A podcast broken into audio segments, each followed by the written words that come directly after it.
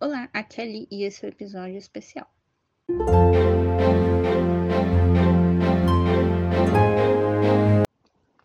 São Francisco de Assis tinha por costume ir para as montanhas e se retirar por 40 a 45 dias.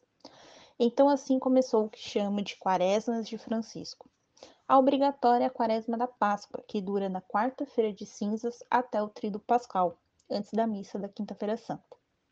Depois temos Quaresma de São Pedro e São Paulo, de 20 de maio até 29 de junho, Quaresma de Nossa Senhora, de 29 de junho até 15 de agosto, Quaresma de São Miguel, de 15 de agosto até 29 de setembro, Quaresma do Natal, de 1 de novembro até 24 de dezembro, e Quaresma da Epifania, de 6 de janeiro até 15 de fevereiro.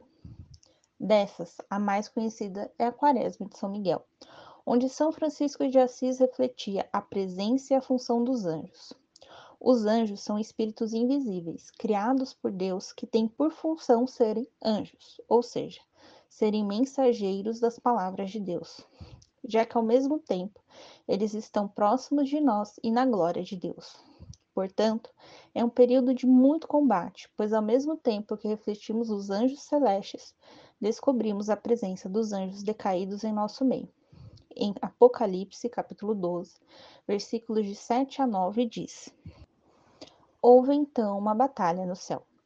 Miguel e seus anjos guerrearam contra o dragão, e o dragão lutou junto com seus anjos, mas foram derrotados e expulsos do céu. E o enorme dragão, a antiga serpente, o diabo ou Satanás, como é chamado, o sedutor do mundo inteiro, foi lançado sobre a terra e seus anjos foram lançados junto com ele. Palavra do Senhor, graças a Deus. Temos conhecimento que um terço dos anjos caíram junto com Satanás, mas os outros dois terços continuaram na presença de Deus. Destes, sabemos que Deus confiou a cada um de nós um anjo para nos guardar e nos conduzir no caminho da salvação os anjos da guarda. A Bíblia cita sete arcanjos, dos quais só três sabemos o nome: Gabriel, Miguel e Rafael. Os outros grupos também são citados, e eles foram organizados em nove grupos: serafins, querubins, tronos, dominações, potestades, virtudes, principados, arcanjos e anjos.